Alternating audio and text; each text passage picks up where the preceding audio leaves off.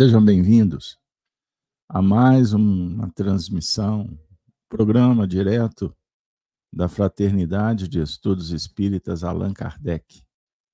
É isso aí, o Apocalipse por Honório, a chave da revelação. Que bênção, muito obrigado. Sejam bem-vindos. Que o acolhimento se faça sob os auspícios do Cristo, sob as bênçãos da fraternidade, da amizade, do respeito, da bondade. É isso aí, alegria, alegria cristã. Hoje, dia 15 de julho, é isso aí, pessoal. Então, nós vamos, com a alegria na alma, convidar o pessoal, vocês, todos. Vamos fazer a oração para abrir as atividades de hoje? Vamos juntos? Vamos elevar o nosso pensamento ao Pai, ao Criador, Senhor das nossas vidas, agradecendo, agradecendo o dom da vida, agradecendo, Senhor, a reencarnação, agradecendo o lar, a família, os, os amigos. Agradecemos, Senhor, o Brasil, o país querido que nos recebe, o planeta Terra. Suplicamos as tuas bênçãos. Agradecemos, Senhor, por essa escola que nos acolhe. Pelos alunos que felicitamos celebrando a divina oportunidade.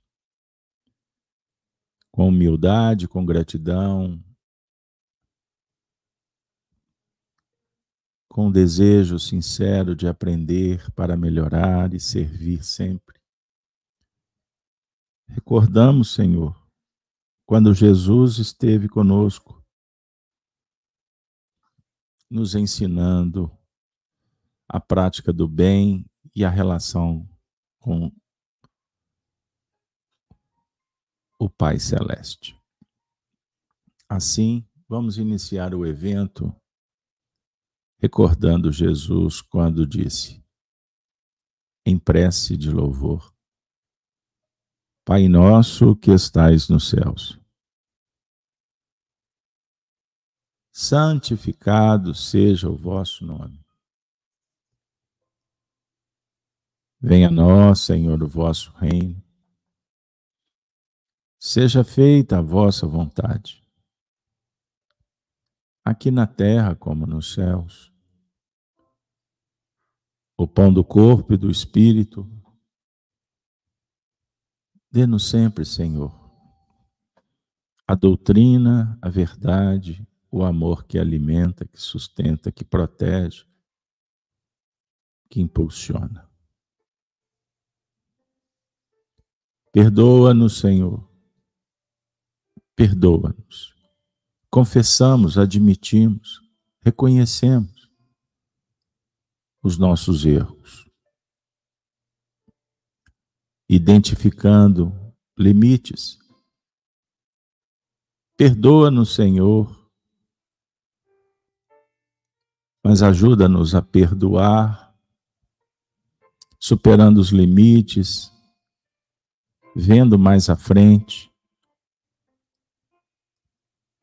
reconhecendo a vocação para a evolução, para o progresso, para o amor, para a sabedoria. Perdoa, Senhor, abençoando a humanidade, o irmão,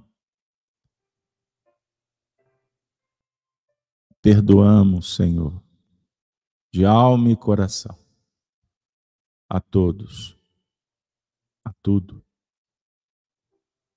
Não nos deixes cairmos novamente nos erros. O mal do egoísmo, da luxúria, da vaidade, do egoísmo, da presunção, dos sentimentos egóicos evidentes e aparentes, disfarçados, sutis. Livra-nos para que não semeamos o mal e ajuda-nos para nos proteger contra as contaminações, os detritos da morte, das sombras. Livra-nos, Senhor, do mal, pois o vosso é o reino, o poder e a glória. Sempre, abençoando a todos que sofrem, pedimos proteção para iniciar mais um estudo do Apocalipse, a chave da revelação. Seja bendito, Senhor, em nossas vidas e que possamos angariar ainda o remédio, o conselho, a dica, para prosseguirmos na direção do alvo, inspirados sempre pelas estrelas, pelo Altíssimo, pelo sacrossanto amor. Que assim seja. Que assim seja. Graças a Deus, graças a Deus.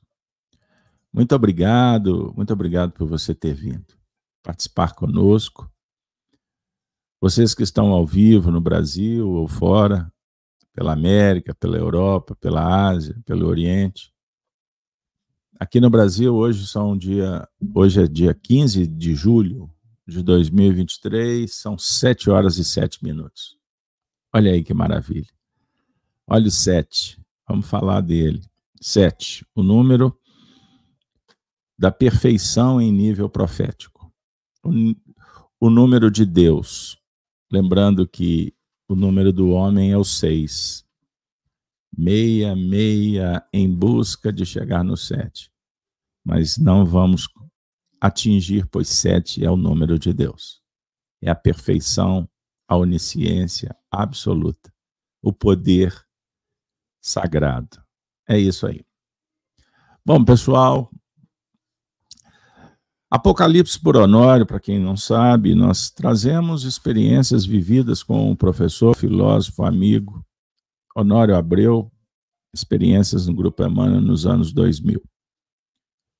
Estamos atingindo hoje a marca de 66, 63 eventos. E vai aí uma dica para quem está chegando, os estudos anteriores, playlist nos nossos canais Rede Amigo Espírita e também Gênesis TV e YouTube. Abraçando os amigos do Face que estão nos acompanhando. Mas bora lá. Numa versão anterior, estamos estudando desde 2015 aqui com vocês, foram 264 eventos, depois mudamos o, a performance, trazendo mais o pensamento do Honório, já então atingindo nessa segunda temporada 63 eventos, estudos aí disponíveis no canal Gênesis, atingindo já a marca de mais de 2.700 vídeos gratuitos para vocês estudarem conosco. Doutrina e Evangelho. Bora lá. Bom, nós interrompemos aqueles estudos minuciosos e revigoramos repaginamos, ressignificando as sete cartas endereçadas à igreja, às igrejas da Ásia Menor. E hoje nós vamos, com muita alegria, trabalhar a quinta igreja, a carta à quinta igreja, que foi a igreja de Sarto. Beleza? Eu acredito que nós vamos, como tem sido feito, trabalhando em dois eventos Semana passada fizemos a, a quarta carta, né? Esmirna, foi um evento só. Mas os anteriores trabalhamos dois para cada carta. Então vamos ver como é que a gente vai seguir, como que nós vamos dar conta, porque acompanhar a espiritualidade não é fácil, não é isso? Pois bem, então o Espiritismo a chave para nos ajudar na interpretação. Bom, pessoal, vamos lá. João, ilha de Patmos, exilado, preso, Jesus, revelação de Jesus Cristo, conforme nós vamos estudando no último livro da Bíblia. revelação de Jesus Cristo, a qual Deus lhe deu para mostrar aos seus servos as coisas que brevemente devem acontecer. E pelo seu anjo as enviou e as notificou a João, seu servo, o qual testificou da palavra de Deus e o testemunho de Jesus Cristo e de tudo que tem visto. Bem-aventurado aquele que lê e os que ouvem as palavras dessa profecia e guardam as coisas que nela estão escritas, porque o tempo está próximo. Sensacional, não é? Então, bora lá. Mensagem para todos. Bom, vamos trabalhar então. Vamos entrar na quinta carta. Eu tenho citado ainda o verso 19 desse primeiro capítulo do Apocalipse, porque ele nos ajuda logo, logo a perceber que a profecia tem a ver com o passado e o futuro, para que a gente opere na atualidade. Então, escreve, pois, as coisas que viste, disse Jesus Cristo a João. Escreve, registra o que tem visto. As que são procurando compreender e as que hão de acontecer depois dessas. Chave da revelação, profecia. Lembrando ainda, olha que importante, que o livro do Apocalipse nós vamos encontrar aprovação, reprovação, instrução e promessa. Em síntese, são esses quatro pilares, vamos dizer assim, é a base da pirâmide. Então, vamos aqui agora, é, recordando ainda, que são sete cartas, não é isso? Vamos lembrar quais são? Bora lá? Ah, semana passada fizemos Tiatira. Então temos a primeira, Éfeso, depois Esmirna, Pérgamo. Fizemos Tiatira e hoje Sardes ou sardo. Bora lá. As igrejas na região da Ásia Menor. Então temos aí a Grécia, né? e a Ásia Menor fez parte do Império Grego. Pátimos, a 34 quilômetros da cidade de Éfeso, que era costeira. Certo? Bom, a igreja de Tiatira. Vamos falar dela agora. É muito interessante que a gente faça, nesse primeiro momento, como temos feito nas outras cartas, uma recordação é, do contexto, da história, para que a gente possa entender, afinal de contas, o que está sendo dito nas cartas, certo? E aí a gente vai é, obter elementos nessa exegese bem superficial, porque não temos esse objetivo de aprofundar, uma vez que vocês vão encontrar muitos vídeos em que os teólogos aprofundam é, nessa análise histórica.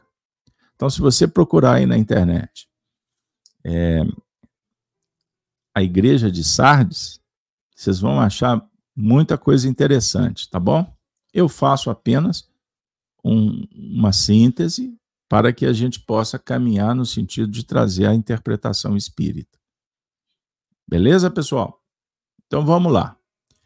Vamos falar um pouquinho da história. Bom, bora lá. Sardes ou Sardes?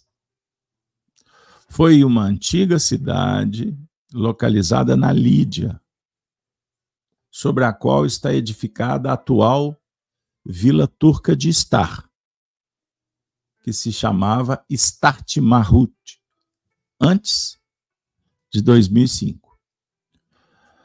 Na antiguidade, foi a capital do antigo reino da Lídia, na Ásia Menor, e depois parte do Império Aquemenida. Ou seja, olha que legal quando a Lídia foi uma satrápia.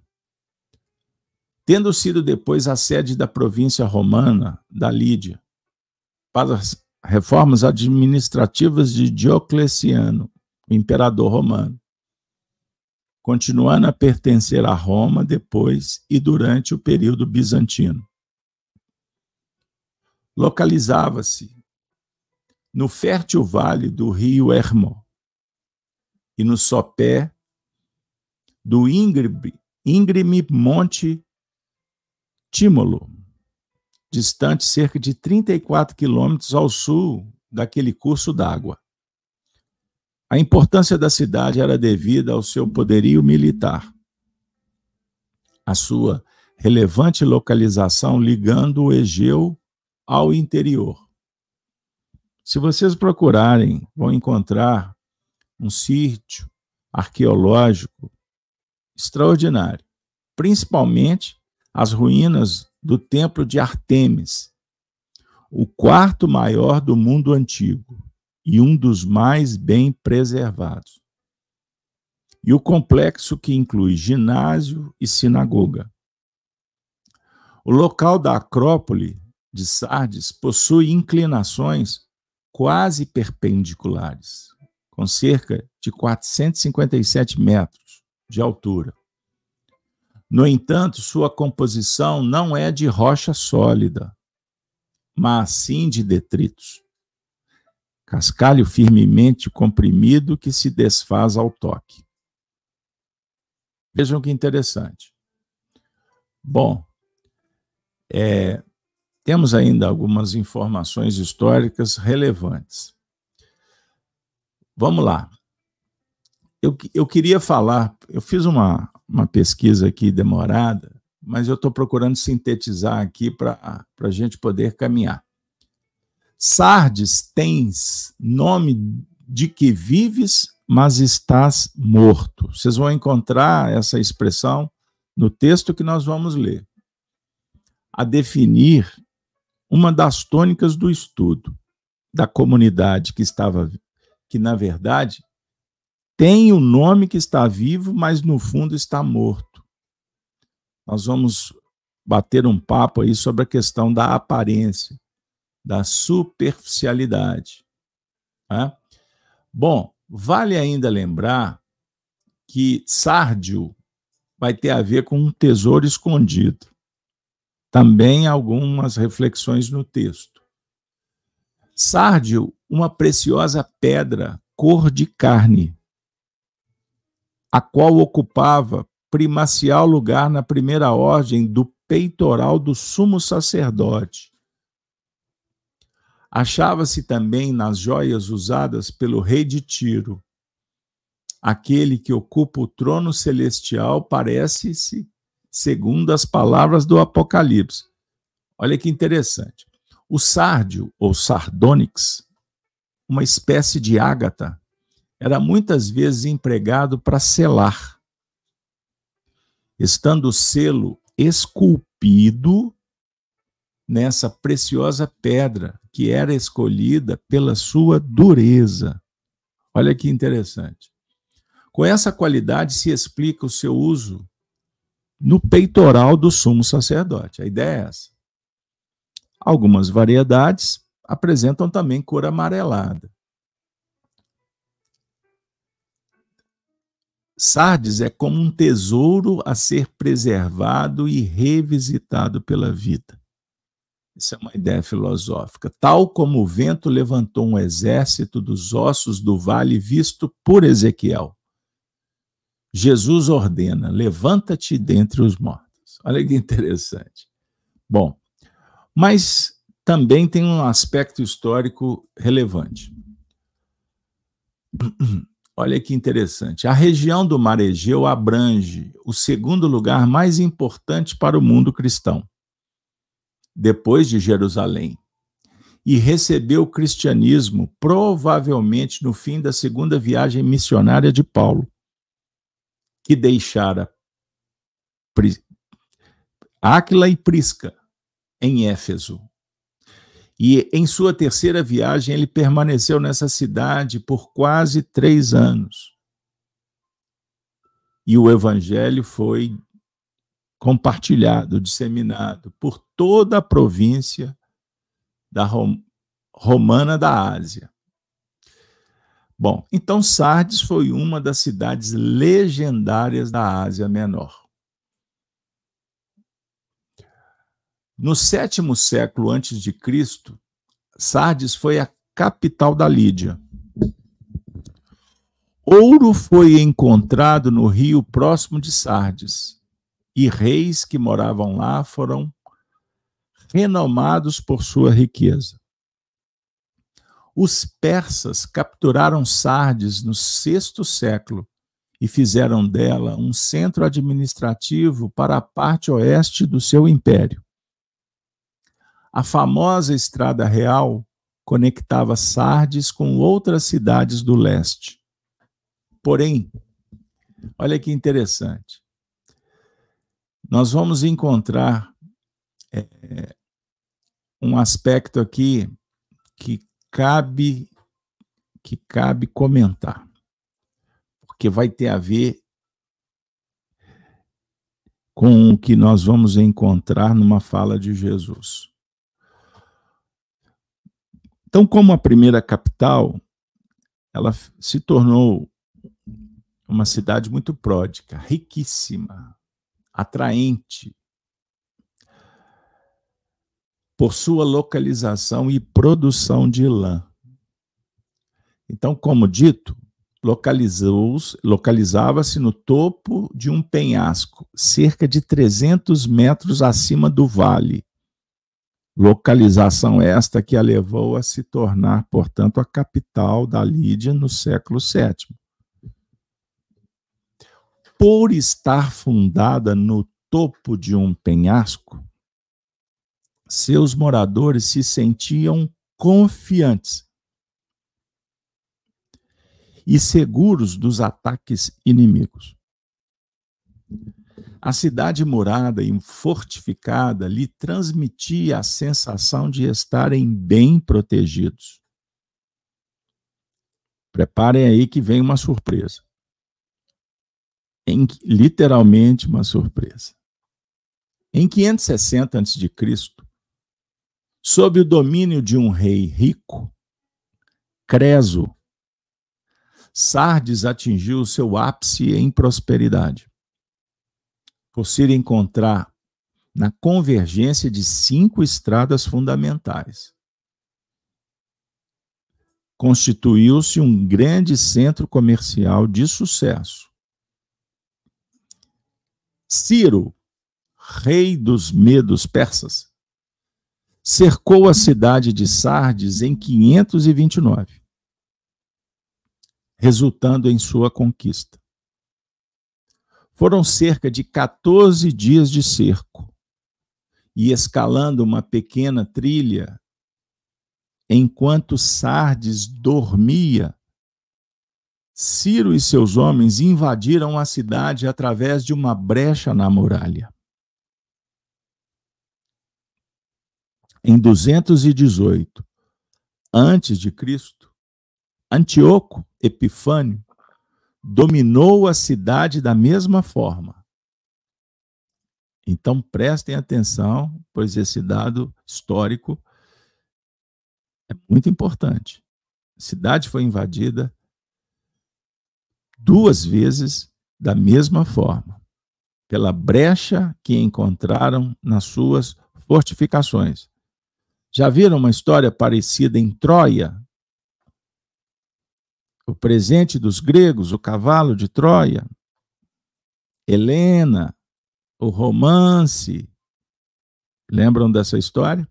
Pois bem, seus habitantes prestavam culto à deusa Cibele, ou Artemis, na qual criam que ressuscitavam os mortos.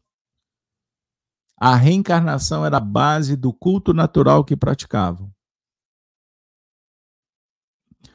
Eles se destacavam pela luxúria, libertinagem e arrogância.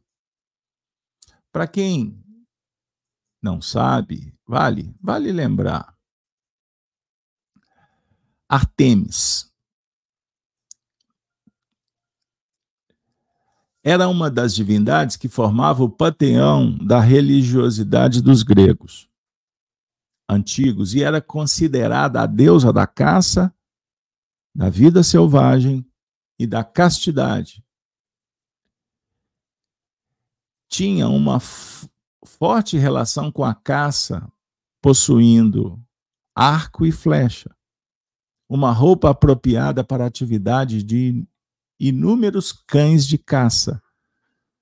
Não era uma deusa muito popular nos mitos gregos, mas na religiosidade grega era bastante adorada,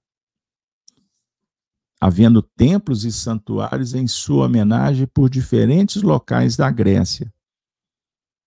Bom, o que nos chama muita atenção é, é esse ponto. O culto a Artemis também se espalhou pela cultura romana, e, e, ne, e nesta ela era conhecida como Diana. Os historiadores afirmam ainda que o culto a Artemis sofreu forte influência da religiosidade ori, ori, oriental. Seu culto se espalhou, como dito, pelas regiões gregas como Esparta, Perge, Sardes e Lídia. Em muitos desses locais existiam templos e santuários em homenagem à deusa. E era muito comum também que oferendas fossem realizadas a ela sempre que um parto fosse bem sucedido. Uma vez que ela, ela protetora das parturientes. Muitas vezes se invocava a intervenção de Artemis, pedindo filhos e proteção para que eles pudessem nascer da melhor maneira possível. Por que, que nós trouxemos esse aspecto, esse viés religioso da época? da religião pagã, dos muitos deuses, do politeísmo. Porque o culto a Artemis era, se tornava uma festa, era uma festa com sacrifícios e com a exacerbação do hedonismo. Então, muitas vezes, ou se tornou até tradição de festividades religiosas com as chamadas bacanalhas, orgias. É, e aí a gente vai é, caminhando para um cenário complexo. Lembrando que a igreja, a carta endereçada a essa igreja cristã, que estava nesta cidade, dentro desse contexto. Beleza, pessoal? Então, isso para nós é muito importante.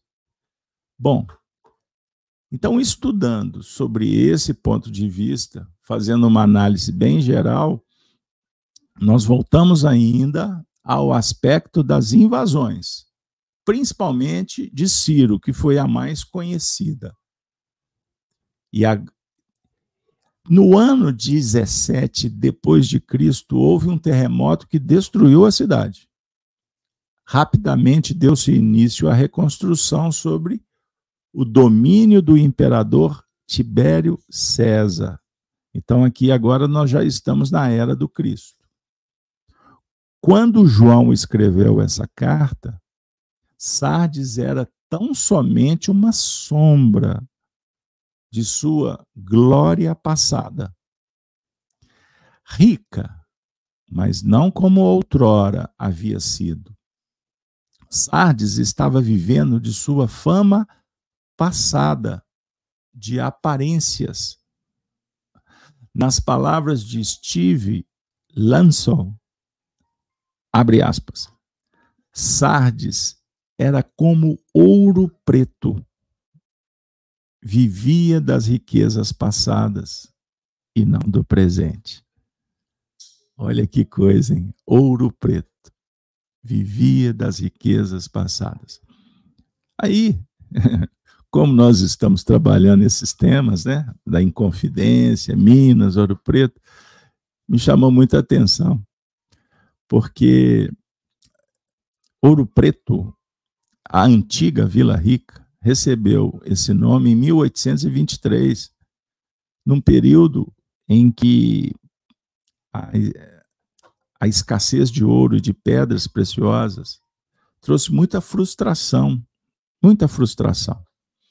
E aí é, mudaram o nome da cidade porque o ouro, ouro preto significa é, um ouro que, que, que, que, que tem uma camada de ferro e ele fica escuro. Então a ideia filosófica é essa. Olha para vocês verem que coisa. E nos chama a atenção porque na carta nós vamos ver Jesus falando das primeiras obras. Conheço as primeiras obras, mas houve depois um adormecimento, uma superficialização da vivência, da prática, e a doutrina ficou de lado. Então fica essa imagem de Sardes, era como um ouro preto, que vivia das riquezas do passado, desconectados das atividades do hoje, que produzido com qualidade e eficiência vão definir um futuro pródigo. Certo? A ideia é mais ou menos essa. Nós vamos ver na hora da leitura. Assim também, continua uma das interpretações que eu peguei, estava a igreja vivendo de aparências. Não aprenderam com o seu passado e deixaram de vigiar, estarem atentos. Dessa forma, o inimigo passou pelas brechas enquanto a cidade dormia. Enquanto a comunidade agora dos cristãos também superficializaram, fragilizaram, desconectaram das bases virtuosas que garantem a busca da sabedoria. A consequência da igreja, da comunidade cristã de Sardes, foi a mesma do passado morte e destruição. Conforme nós vamos encontrar na leitura no primeiro versículo, do capítulo 3. Ao se dirigir à igreja, Jesus alerta e exorta: se vigilante, ficai-vos atento. Dessa mesma forma, não há diferença, até para o contexto dos nossos dias, não é isso? Muitos de nós que dizemos que estamos vivos, mas na verdade estamos transitando mortos. E sequer sabemos disso. Vivemos do passado, da história, e cremos que isso basta. Frequentar, estar, mas não aplicar. Ou seja, não adianta enamorarmos com os feitos, com os mitos, com os exemplos, se não estamos empenhados na aplicação. É um ledo engano. E os erros históricos se repetem quando não aprendemos tirar boas lições. A definir que o conselho de Jesus não mudou. É atemporal. É o mesmo para todos nós. Lembra-te de como recebestes e ouvistes a doutrina. Observa e arrepende-te. Olha que interessante. É? Nós vamos encontrar na leitura do, do versículo 3 e o sexto essa ideia. Quem tiver ouvidos, ouça o que o Espírito diz às igrejas.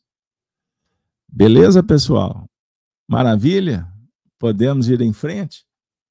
Então, ainda na história, dentro de um contexto mais amplo, a carta é destinada à comunidade cristã daquela cidade, na pessoa do anjo da igreja. Aí que, que começa a acontecer, né? A nossa viagem vai ficar bem interessante. Lembremos-nos que nessa passagem a referência ao anjo é direcionada aqueles que estão se despertando. É uma carta endereçada aos mensageiros, os mensageiros de Deus. Beleza, pessoal? Então, nesse momento, você está sendo chamado para participar dessa comunidade, receber a lição e se responsabilizar, porque o momento é esse. Bom, então, Sardes é uma cidade com duas partes. Uma parte superior, construída em penhascos quase inexpugnáveis, e uma parte inferior. A cidade tinha uma forte presença judaica, isso é importante lembrar, que era hostil aos seus habitantes cristãos.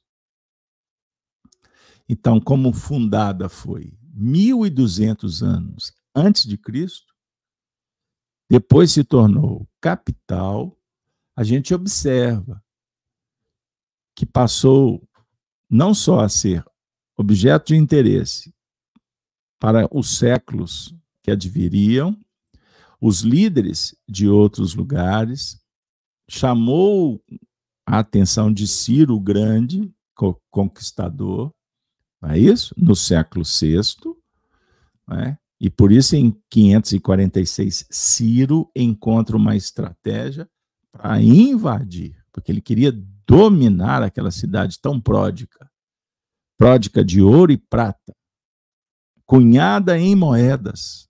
Foi ali que surgiu o dinheiro. Olha que coisa interessante. Ciro, quando conquistou, fez de Sardes o ponto mais ocidental da rodovia Persa Real. Agora olha para vocês verem que coisa. Alexandre o Grande passou por lá. Concedeu a independência da cidade 200 anos depois, em 334, antes de Cristo. Mas depois que ele morreu, seus Antígonos os seus antigos, desculpem, generais, a sujeitou em 322 a.C. Mais tarde, tornou-se parte do Império Seleucida, governado por um governador Seleucida. Após a conquista romana, a cidade tornou-se então parte do Império Romano em, em 189 antes de Cristo e uma dependência de Pérgamo até 133 depois de Cristo. A igreja cristã diocese permaneceu na cidade mesmo após a ocupação muçulmana 716 depois de Cristo. E vale ainda um dado histórico. O Timur mongol, tá, Merlão, destruiu a cidade 1403 depois de Cristo. Eis uma síntese, um breviário aqui para nos dar base para refletirmos após a leitura da carta. Bom, pessoal, nesses termos, pergunto: podemos prosseguir?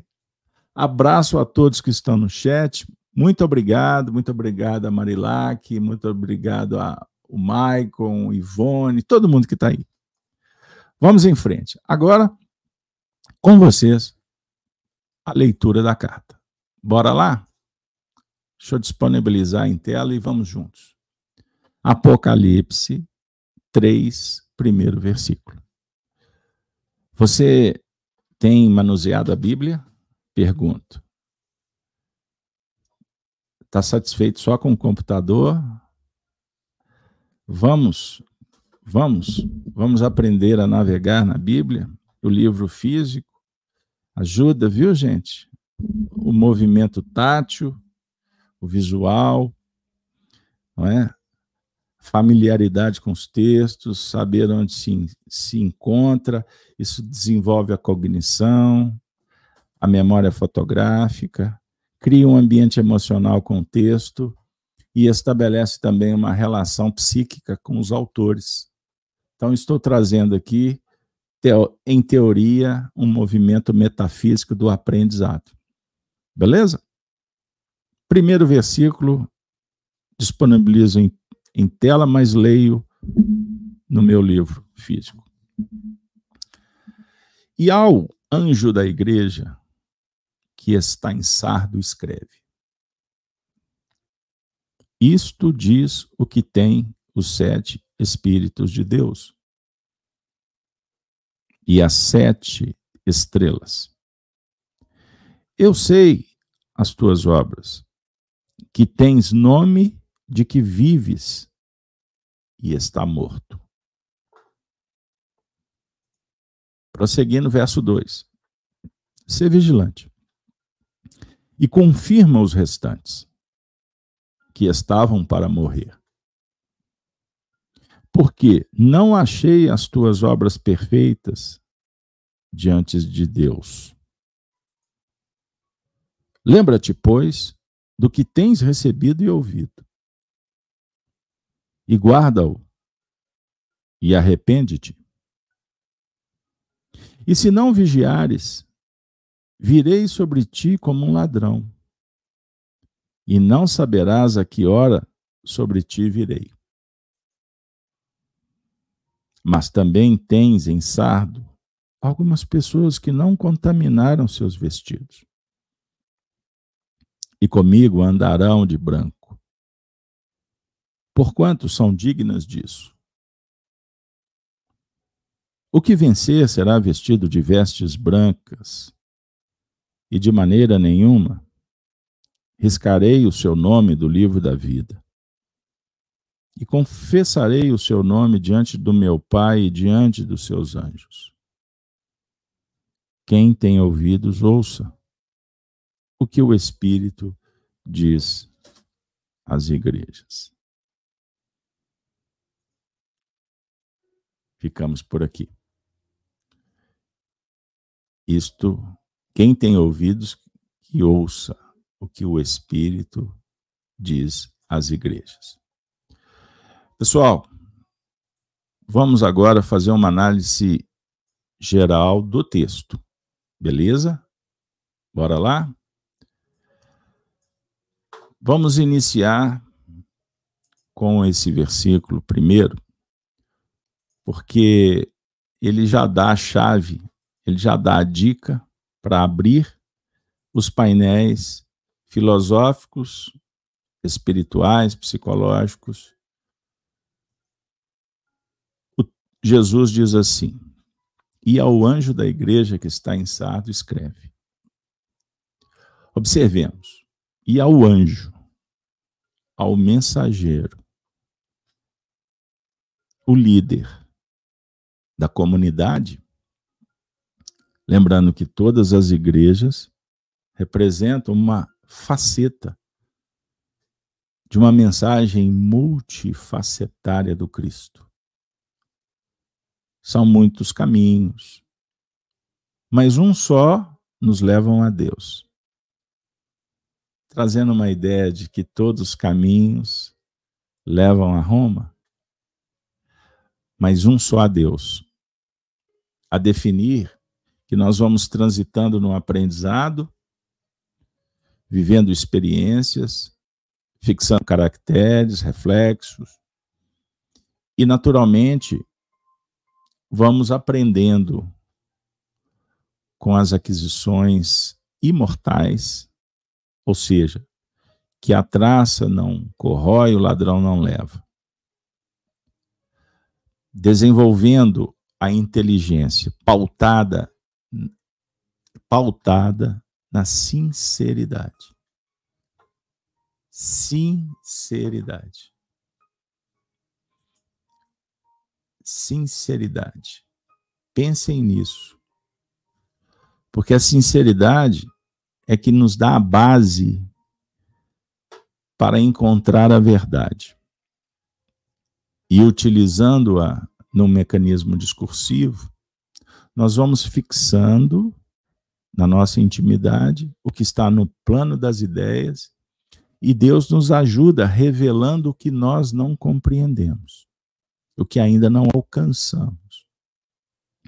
E quando confessamos, quando falamos com sinceridade, nós temos a oportunidade de alcançar a verdade, porque a sinceridade é um atributo que precisamos de desenvolver para tirar as sujidades do implemento, do conteúdo. E quando a gente usar qualquer subterfúgio para sair da transparência, da honestidade, Deus nos mostra que tem algo de errado. E quando estamos realmente em busca de verbalizar a verdade, Deus nos ajuda nos dando o que nós não alcançamos. Portanto, é na operação da fé em obras que recebemos, que percebemos a magnitude divina. Por isso, a mensagem é endereçada a um anjo. Não é um anjo no sentido de um espírito graduado na hierarquia, embora a hierarquia divina é ordem universal. Mas a mensagem do Cristo, ela é endereçada para aqueles que estão se movimentando profeticamente. Apocalipse é o livro da profecia. Profecia é uma ciência filosófica e espiritual. Profetizar é ver além. Ver além do passado, se reconhecendo, se conhecendo, identificando, a, e para isso identificar a finalidade do existir. E quando assim agimos, vemos o futuro. Você começa a ter alcance. Então o Cristo está dizendo ao anjo da igreja que está em Sardo, escreve. É uma mensagem definida, específica. E o interessante, né? Lembram? Vamos lembrar que era utilizada a pedra sardônica para fazer o selo que estava no peitoril do sacerdote. Olha que interessante. Lembram as cartas seladas no mundo antigo? Material inviolável. Como pensavam os habitantes que inviolável era a cidade intransponível às barreiras. Sobre o ponto de vista material, nos enganamos. Sobre o ponto de vista espiritual, não. Usa sardes. Perceberam? Usa o selo, sela. Vai em frente. O selo é chancela, é autoridade crística. Percebam bem transcendente. Maravilha? Pois bem, então, no verso primeiro ainda nós vamos encontrar um elemento aqui que favorece a compreensão do, da particularidade dentro do contexto abrangente, histórico. O anjo estava em Sardo. Então, o contexto histórico da cidade já foi apresentado. A comunidade ali se encontrava, uma cidade urbana, uma cidade em que as pessoas estão movimentando em torno da produção, do comércio, da indústria, da religião, do entretenimento. E quando sai de um contexto equilibrado, desvincula dos propósitos superiores. Pascal falava do diversionismo, que leva o indivíduo ao tédio, à queda, ao cansaço e à desconexão com a verdade. Então, a diversão é importante, mas o diversionismo ele gera o divisionismo, uma ruptura do ser com ele mesmo, com o Cristo interno, com a luz divina. E gera o cansaço. O exagero leva à queda, o desequilíbrio, a doença, a morte, a decadência, o entorpecimento. Aí daqui a pouco a gente fala da noite do ladrão. Como Ciro invadiu a cidade de noite. Como os gregos, igualzinho, invadiram Troia. Quando Troia adormeceu, apaixonou-se. Quando Troia esqueceu a vigilância. E aquela fortificação, que era considerada a mais imponente da Grécia Antiga, foi por ali que eles entraram. Certo? Entenderam bem? Bom, então o Cristo está dizendo: isto diz o que tem os sete Espíritos de Deus e as sete estrelas. Eu sei as tuas obras, que tens nome de que vives e estás morto. Tens nome, mas estás morto. Perceberam? O alerta, a gravidade do tema, o indivíduo se acha, mas está perdido. Ele está preso nas convenções, nos sentimentos egóicos interessado em ser aplaudido, em ter privilégio, em ter reconhecimento. Perceberam? Ele, o interesse é que a família seja perfeita, que todos sejam completos, e que ele também seja pleno. Esquece que nós vivemos no mundo entre erros e acertos, pecados, virtudes, vícios, conspurcações, o cenário social, um caos, o caos urbano, não é isso, não é a realidade do, dos tempos que vivemos, como naquela época? É, é importante verificar. Então, qual que é a paz do Cristo? É a paz de fora? O reino de Deus, ele é construído com as pedras do mundo ou pelas pedras do mundo? Não é com, mas é utilizando as experiências. Perceberam? Então, quando desvinculado da base, quando queremos a paz plena, a felicidade, sob o guante do prazer, nós vamos nos encaminhando para a decadência, degenerando. Loucura, crime, depressão, o hedonismo, o cenário da cidade de Sardes se tornou esse. E os cristãos lá se encontravam. E Jesus está dizendo: Eu sei, eu conheço. O que, que significa isso? O que, que ele quer dizer com sete espíritos?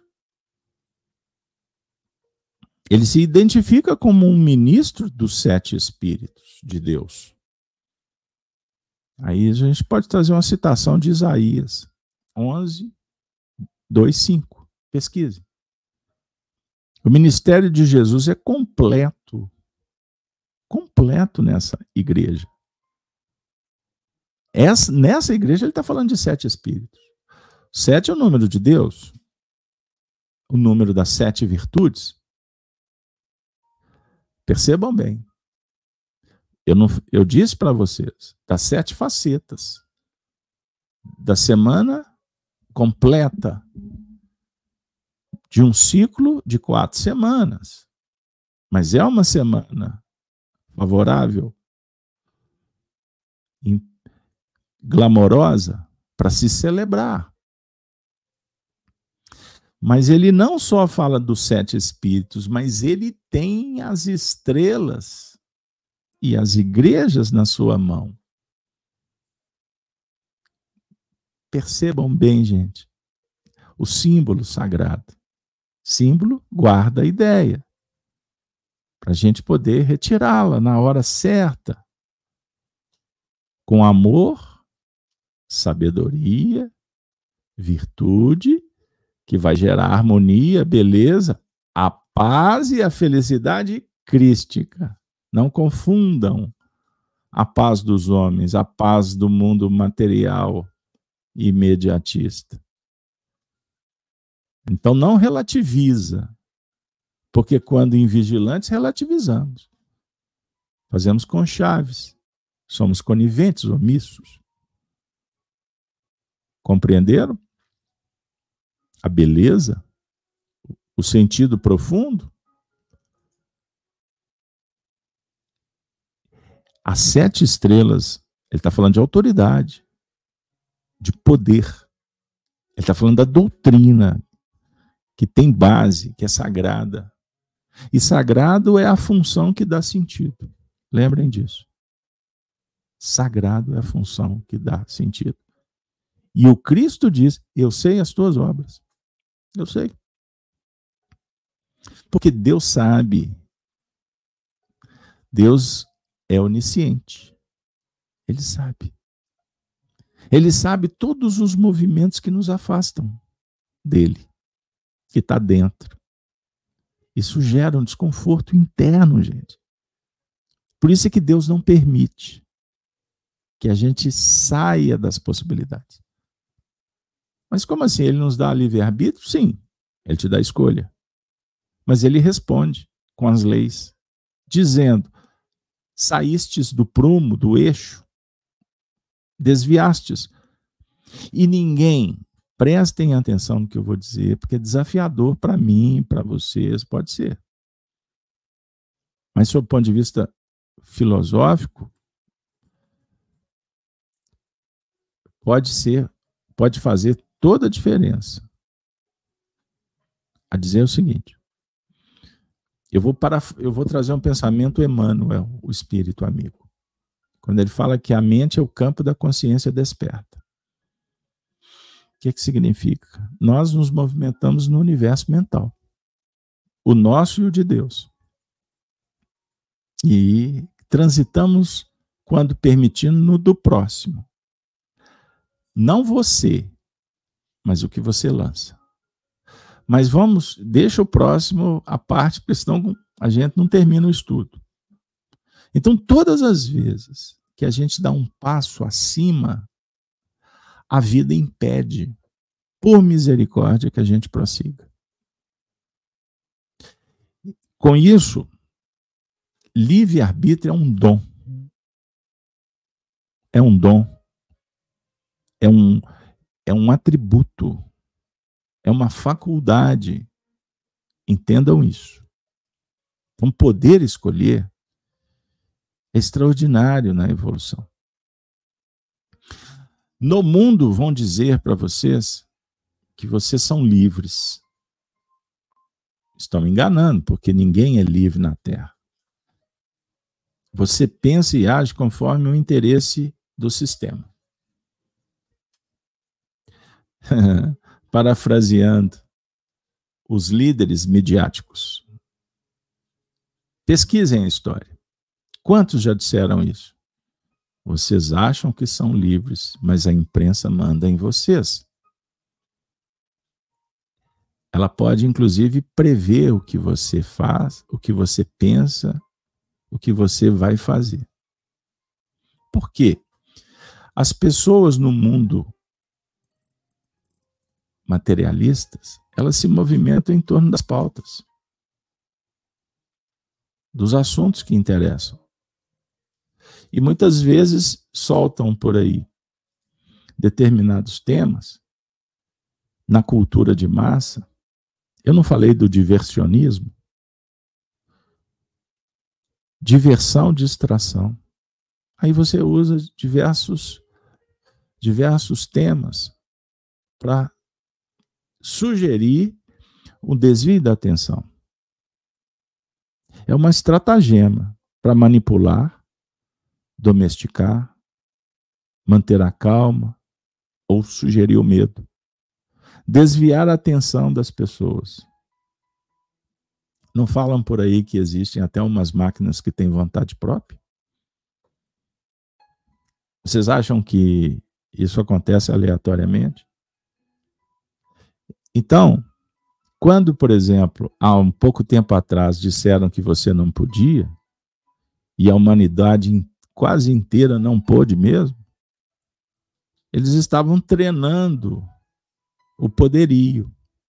E olha que deu certo. Mas vocês acham que estão satisfeitos ou que vão fazer de novo? Mas, contudo, controlando o movimento, controlando o alimento, controlando o consumo. Por isso que os índices, eles, eles atendem a pauta geral adaptada ao regional. Ah, você já tinha pensado nisso? alguém vai falar que é a TC, Teoria da. é isso aí, pessoal. Mas não é só isso. A ideia também é controlar o aspecto espiritual. Ideologias. E conforme a pauta, a ideia é que 1% Prestem atenção: 1% controla o mundo, 4% são vendidos, 5% já despertaram, 90% ainda estão dormindo. Desses 1%, os 1% pagam aos 4% para impedir que os 5% despertem os 90%. Os que sabem menos obedecem melhor. Isso é o cenário social, econômico, materialista. E eu vou dizer, o materialismo está disseminado, enraizado em todos os setores da sociedade, inclusive nas religiões. Nas religiões. Porque infiltraram só que nós estamos vivendo um tempo em que está havendo um despertamento. E o abrir os olhos de uma minoria, essa minoria também começa a fazer um movimento que vai repercutindo. E essa repercussão incomoda. E, portanto, há um movimento para abafar o despertamento. Qual é a tática? muda-se a, a pauta e censura os temas que não interessam. Como, por exemplo, querem censurar até os movimentos filosóficos, querem retirar textos, implementar o Ministério da Verdade e proibir que você vá ao culto, para que você participe de diálogos em público maior. Por isso, inclusive, na própria no próprio movimento religioso, o interesse é diminuir as assembleias, não ter muita gente. Então, anotem o que nós estamos identificando, porque é histórico. Mas voltando, você não pode movimentar espiritualmente além das suas pernas. Não pode. Então, Deus impede. Não adianta o Carlos Alberto querer voar como a águia. Porque muito menos eu vou voar como um pardal. Posso até ter a sinfonia dos pardais, mas não vou voar como eles. Porque eu, o, o, a minha fisiologia, a minha estrutura não me permite voar como um pássaro. Se eu fizer, eu vou despencar. Lei da gravidade. Massa né? Gravidade, peso, essas coisas todas, deslocamento, movimento. Então, existe uma lei natural. Da mesma forma, quando eu penso que sou livre, que eu posso ir em Marte, não, eu vou me perder no caminho. Perceberam? Compreenderam? Então, o companheiro está perguntando aonde existe impedimentos. Aguarde que é a próxima pauta. É só uma questão de tempo. A ideia é essa. Só esperar. Lá na frente você vai entender. Você vai constatar. Porque isso já está acontecendo em muitos lugares. Mas não entendam que vai atingir, vai atingir, vai atingir os objetivos no sentido geral. Sabe por quê? Porque o sistema não tem poder sobre a vontade de Deus. O poder, o sistema se interessa em dominar o grupo, a comunidade, o indivíduo, emburrecendo-o, contaminando-o com mentiras, definindo o controle para que haja o medo, a insegurança e a transferência, a dependência. Então, quanto mais dependência, mais controle. A ideia é um movimento vicioso. O Evangelho propõe uma dinâmica virtuosa que vai libertar. Mas a libertação, ela se dá pela virtude, não pelas conquistas, como Ciro conquistou Sardes. Como o paganismo entronizou na cultura popular. Perceberam? Compreenderam? Como é que o assunto é dinâmico? Ele vai abrindo e a gente vai entendendo como é que o poder de César é vigoroso. É o imperialismo. E até diga-se de passar, cuidado com essa palavra também. Que ela é adotada pelas ideologias e perde o sentido. A palavra ela é colocada num lugar para atender no relativismo dos interesses egóicos conforme o partido. Perceberam? Bom, mas vamos voltar aqui para a gente não se perder no caminho. Eu sei as tuas obras, que tens nome de que vives e estás morto. Esse é o ponto. Pensa que é livre, pensa que vive, mas no fundo está gravitando em torno de detritos do montouro, do estrume, da mediocridade. Quê?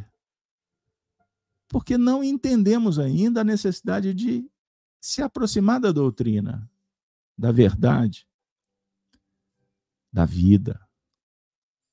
Longe, perdidos na ilusão, mortos. Nos entristece, nos aturde aquela notícia da quantidade de suicídio, da violência, da, do sexismo, crianças, da pedofilia e etc, etc, etc. Nos entristece, não é verdade? Mas por que que tudo isso acontece? Pela desvinculação do sentimento sagrado, do amor por não praticarmos o código de lei moral que está esculpido na consciência. A virtude. E julgamos estarmos vivos. Mas no fundo estamos mortos. É o que o Cristo disse. E aí ele vai dar uma dica para a turma de Sardes, para a comunidade, para a comunidade que está vivendo de fachada. Ser vigilante. Ser vigilante. Ser vigilante. Podemos, à guisa de recordação, vocês se lembram do nosso último estudo? Qual foi a igreja que trabalhamos? Qual igreja? Não foi Tiatira? O que, que aconteceu em Tiatira? E ao anjo da igreja de Tiatira escreve: Isto diz o Filho de Deus, que tem seus olhos como chama de fogo e os pés semelhantes a latão reluzente. Eu conheço as tuas obras e a tua caridade, e o teu serviço e a tua fé e a tua paciência, e que as tuas últimas obras são mais do que as primeiras.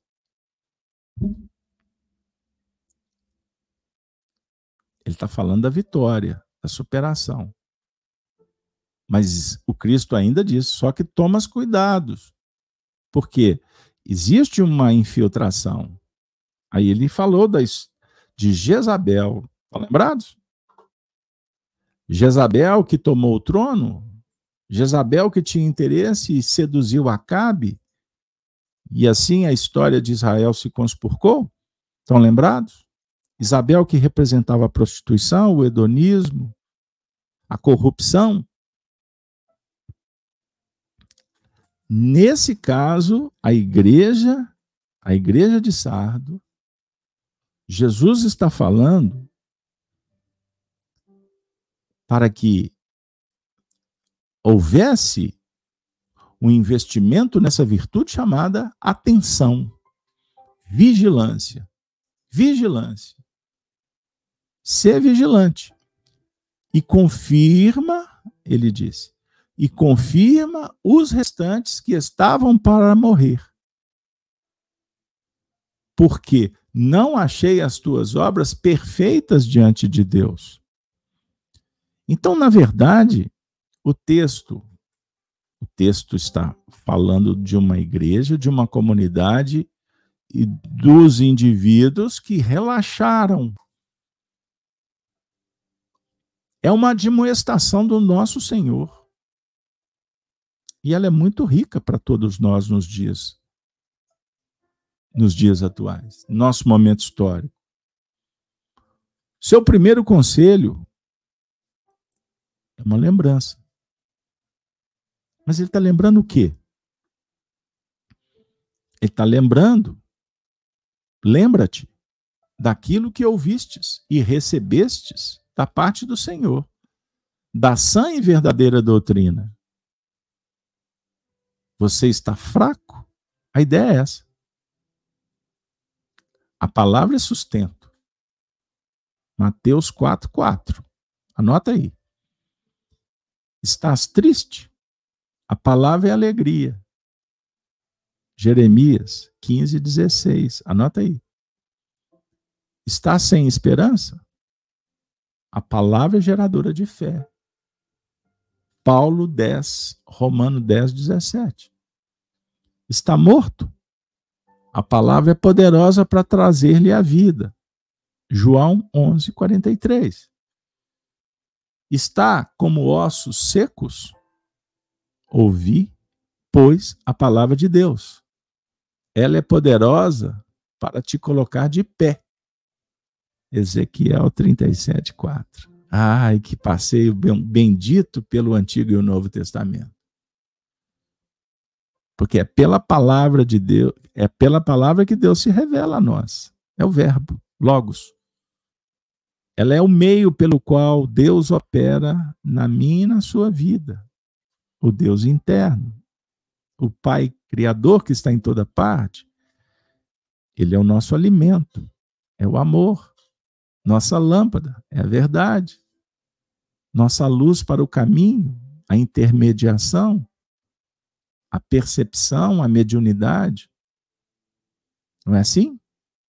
A palavra é poderosa como um trovão. Energia, vigor, virilidade. A palavra é viva, é eficaz e proveitosa para nos ensinar a falar, a redarguir, bem como a palavra é boa, é importante para nos instruir. A palavra é poder de Deus. Portanto, lembra-te da palavra que ouvistes e recebestes. Esse é o conteúdo. A essência do que o Cristo está falando em Sardes é isso. Volte-se para ela, leia, medita, ouça, estude, aprofunde-se e guarda a palavra na tua alma, no teu coração. Então, o Cristo está dando um conselho, guarda. Lembram quando ele falou? Guardar os mandamentos, honrar-lhe a memória. Ele falou para os discípulos. Como que você vai guardar honrando? É vivenciando, é colocando em prática. Mas aí você pode perguntar, mas guardar para quê? Só porque você está dizendo? Porque Jesus disse? Porque o profeta, o sacerdote, o texto, a doutrina está dizendo? Guardar para quê? Agora vem a dica prática para serdes firmes, para permanecerdes fiel, consolidado, seguro e, acima de tudo, constante, perseverante. Gente, extraordinário. Guardar, batalhar, para enfrentar e vencer obstáculos, limites, imperfeições, problemas físicos, morais, psicológicos, espirituais, familiar, relacional. Guardar para não ter do que se envergonhar. Extraordinário. Nos dias atuais, ouvimos tão pouco temas sobre a vergonha, sobre o escrúpulo. Você tem do que se envergonhar? Ah, não tem problema não, modernidade. Vergonha. Qual a ideia? Qual o que, que você pode trazer? Comente. Se envergonhar do quê? A gente se preocupa muito com a opinião dos outros. É, de vez em quando, né, a gente posta nas redes sociais material de divulgação doutrinária e a gente acaba passeando por aí de vez em quando. Quando você assusta, você está ali cinco minutos, dez minutos, passeando, e fala assim, meu Deus, o que, eu estou fazendo aqui? Esse campeonato. Eu vou usar uma expressão antiga vocês me chamarem de retrógrado. Espero que não pouca vergonha. Já ouviram isso? um campeonato de porco, pouca, pouca vergonha. Porca vergonha. Nenhuma vergonha. Mas eu não estou entrando no sistema moralista, entendam isso. Mas essa cultura vogue, é, midiática, pautada em ideologias estranhas, confusas, superficiais, contra a natureza. É uma vergonha. É no sentido de aquele alerta que a consciência oferece. Cuidado, ora lá. Mas é sob o ponto de vista íntimo, tá, gente? Porque quando a moral, o princípio, é a base de sustentação, você não tem que se envergonhar. Tem gente que tem vergonha de se falar, de se apresentar como cristão. Não, não posso falar não, que isso é antiético. Eu já falei isso algumas vezes por aí e muitas vezes criticado. O indivíduo é espírita ou tem os seus princípios, mas não mistura, sabe? Porque senão ele vai perder cliente, vai perder paciente, vai perder isso, vai perder aquilo. E na verdade ele está perdendo a oportunidade de dizer para ele mesmo o que ele quer ou diz querer. Não é que você vai sair para o mundo para provar para o mundo que você é isso ou aquilo. Não, não. É você provar para você mesmo que você adotou a ética cristã, a moral de Jesus, do Evangelho. Entendendo a virtude e, naturalmente, as adequações para fazer com que a virtude prepondere. Não é a fachada, o termo, a veste. Não é isso. Guardar a palavra para não cair em erro. Fazer o certo. Quem faz o certo não faz errado. Perceberam, gente? Mateus 22, 29, para quem gosta de anotar. Guardar para não ser enganado pela mentira guardar para termos respeito. Então aqui entra mentira e o desrespeito. Só é, só é enganado quem se engana. A pior mentira É o que aconteceu com a igreja de Sardes. Ela foi enganada. Os cristãos estavam ali. Eu participo do movimento virtuoso, moral, em que Deus é o fulcro da minha vida, Jesus é o mestre que nos ajuda a chegar, a se aproximar de Deus. Ah, não, mas eu vou dar uma passeadinha ali, porque em Artemis, o culto no templo pagão vai ter uma orgia. Eu quero ver só o que está acontecendo lá, não vou participar. Perceberam os desvios de foco? Ou então, o indivíduo, na verdade, ele é um adepto do culto de Artemis. Mas ele frequenta o centro espírita, ele vai na igreja, ele vem participar do Apocalipse, sabe? É amigo de todo mundo, chega até em cargos, em cargos, se torna bispo na igreja, fica pertinho da, do pontífice, mas na verdade o que prepondera no seu coração é o culto a Artemis. Perceberam? Aí existe o culto à mentira, o engodo. O infiltrado que quer implantar a pauta e usa de todos os artifícios. E foi assim que tudo aconteceu, e por isso o mundo chegou onde que chegou. Enganando pela mentira. E se dizendo virtuoso e usando textos, contextos e geralmente, muitas vezes, se destacando intelectualmente, porque a maioria, adeptos sinceros, honestos, não se interessam em estudar, em desenvolver intelectualidade. Então, qualquer um que sabe um pouco mais ganha o microfone e daqui a pouco ele está falando que confunde as pessoas, porque ele foi preparado para a oratória, para o convencimento. Entenderam porque as religiões se desviaram?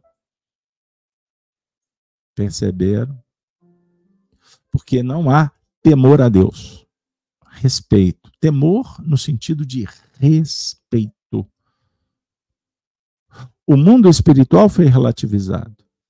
É verdade. Os espíritas relativizaram a vida pós-morte. Não tem problema, basta a gente fazer uma prece, tomar um passe, né? Aí a esposa está falando, toma jeito. Não, não, não, tá bom assim. Ah, o mundo espiritual, não, depois eu reencarno, resolvo tudo. Relativizou. Num cenário ortodoxo, o inferno deixou de existir. Deixaram de temer Deus e temer suas punições. Dentro de um cenário de religiões mais dogmáticas, ou totalmente dogmáticas, como queira. Eu estou trazendo para o universo, para a realidade espiritista. Então é melhor atacar o Chico Xavier, André Luiz, Emmanuel, porque Kardec não entrou muito no mérito do umbral, e não existe, não, sabe? Essa história de sentir dor no além-túmulo, isso não. Porque o perispírito vem a narrativa. Distorcio, contorcionismo. Perceba? O mundo espiritual não tem problema. E, na verdade, não é isso que os espíritos nos mostram. Tem problema, sim como também tem soluções, conforme as nossas escolhas egóicas ou virtuosas no mundo de agora, que vai repercutir no além-túmulo. Então, se eu não estou interessado, se eu não respeito a obra divina, se eu não guardo a palavra, como pensar, sentir, existir na vida eterna? Jesus é quem falou. Se você não concorda, hashtag Jesus não dá. Não estou afim. Cristofob... Cristofobia. É? Porque agora vão inventar isso por aí. Daqui a pouco você não vai poder mais falar da Bíblia, da religião, porque é, tem alguma fobia em, entranhada. Então muda os textos, queima. Joga fora index proibitório. Da mesma forma que o comportamento moral, ético, vai ser relativizado e daqui a pouco você está proibido de ter uma conduta moral ilibada. Você vai ser preso, injustiçado, trancafiado, removido, sua rede social cai, difamação. Aí você vai ser preso porque você cometeu um crime. Você cometeu um crime do desrespeito, do preconceito à libertinagem. Porque a libertinagem é a nova religião, é a nova espiritualidade, é o modernismo. Então queimem as obras, destruam o passado. E vamos implementar na vida, nos lares, o paganismo, o culto a Artemis promovendo a, a bacanalha, a orgia, o sexismo, o hedonismo. É isso que o dragão do Apocalipse está implementando suas pautas até que as coisas aconteçam de uma forma em que o dragão compreenda que o Cristo é o Senhor do universo, que ele está ocupando sem legitimidade o trono, porque usurpou e tomou o poder. Isso é, tem um prazo de validade. Então não temam. Vigilante estejamos, para que a conspurcação não se faça na nossa intimidade. A mensagem do Cristo é muito clara. Confirma os restantes a definir que muitos já morreram, mas tem alguns que estão para morrer. Então, não achei as tuas obras perfeitas diante de Deus, Lembra-te, pois, do que tens recebido e ouvido, e guarda-o. E arrepende-te. E se não vigiares, virei sobre ti como um ladrão, e não saberás a que hora sobre ti virei.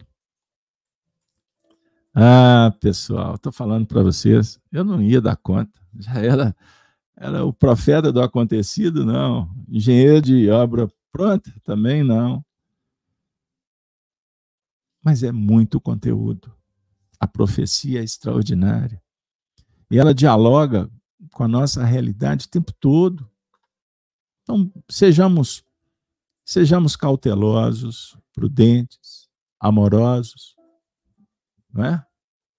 Sejamos filhos Trabalhemos a filiação divina, esse sentimento do agradecimento. Muito obrigado, Senhor, pelo dom da vida. E te pedimos forças, coragem, amor na alma, para continuar a peregrinar, gravitando na direção da perfeição, como ensina Paulo de Tarso na questão 1009 do Livro dos Espíritos. Sempre procurando inspiração, naqueles que representam os verdadeiros, legítimos, autênticos cristãos. Agradecemos a legião de João Evangelista, o Espírito de Verdade, a doutrina espírita codificada por Allan Kardec. Só agradecimento. Só agradecimento. E que possamos, revigorados, motivados, retornarmos na próxima semana eu prometo, vou, me, vou anotar aqui para não ter problema. Na próxima semana, nós vamos falar do ladrão, do porquê Jesus usou essa expressão. Virei numa hora em que não estiveres atento, como um ladrão. Lembram de Ciro, que invadiu Sardes, a cidade que se julgava inviolável, indestrutível. Percebam? Percebam?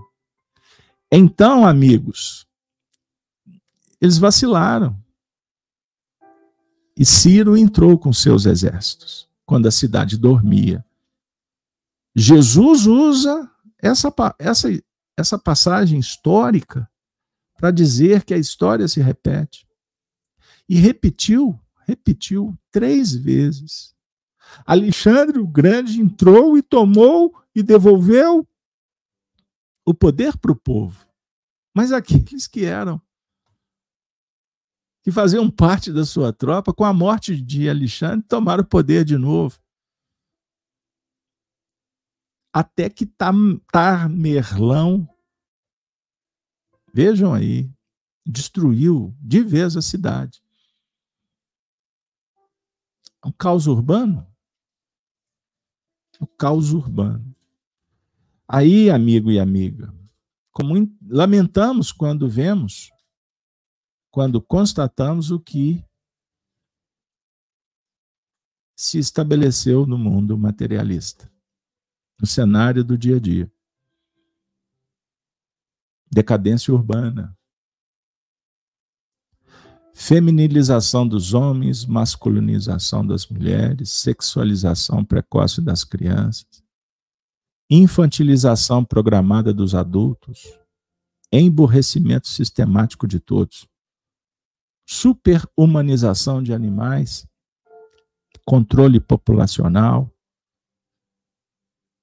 normalização de, das drogas, desencarceramento de criminosos, disseminação da pornografia, mediocrização do sistema de ensino, ridicularização da família, ditadura do politicamente correto, regulamentação de mídia, censura, propriedade, tudo isso sendo dilapidado, feminismo, pedofilia, vulgarização da língua, cultura de massa, empobrecimento geral, deselegância, desrespeito, desorganização, miséria. O materialismo do dragão está tentando dizer que ele vai vencer.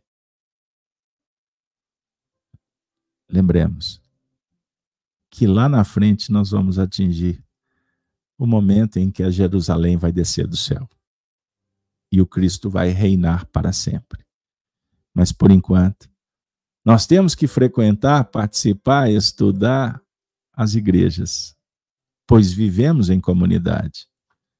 E por isso a mensagem é endereçada para os líderes, os benfeitores que se aproximam para nos orientar. Termino dizendo: desenvolvamos o espírito aprendiz. Sejamos humildes, sejamos sensibilizados pela virtude, pela caridade, pela honestidade, pela sinceridade de reconhecer, de admitir e de confessar. Se revele para Deus. E quanto mais você fizer isso, quanto mais você admitir, entendendo e abençoando os seus erros, mais Deus vai te oferecer elementos, recursos, remédio, colo, aconchego, escola, livro, espiritualidade. Um coração querido do seu lado. Você vai identificar os benfeitores que te tutelam, os espíritos que te revisitam, como no nosso encontro. O Apocalipse, por Honório. A chave da revelação que está sendo oferecida para sua para minha, para as nossas mãos. Chegou a hora de viver um novo tempo. Um tempo com Jesus. O Evangelho do coração. Desejo para vocês um final de semana muito especial, com família, com os amigos, trabalho, estudo.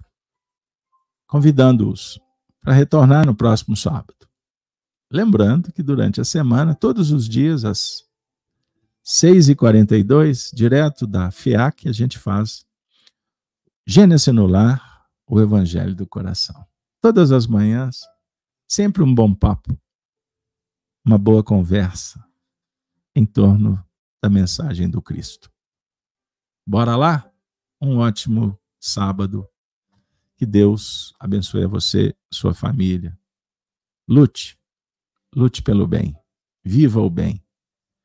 Pense diferente para que você faça toda a diferença. Valeu, pessoal. Muito obrigado. Até a próxima.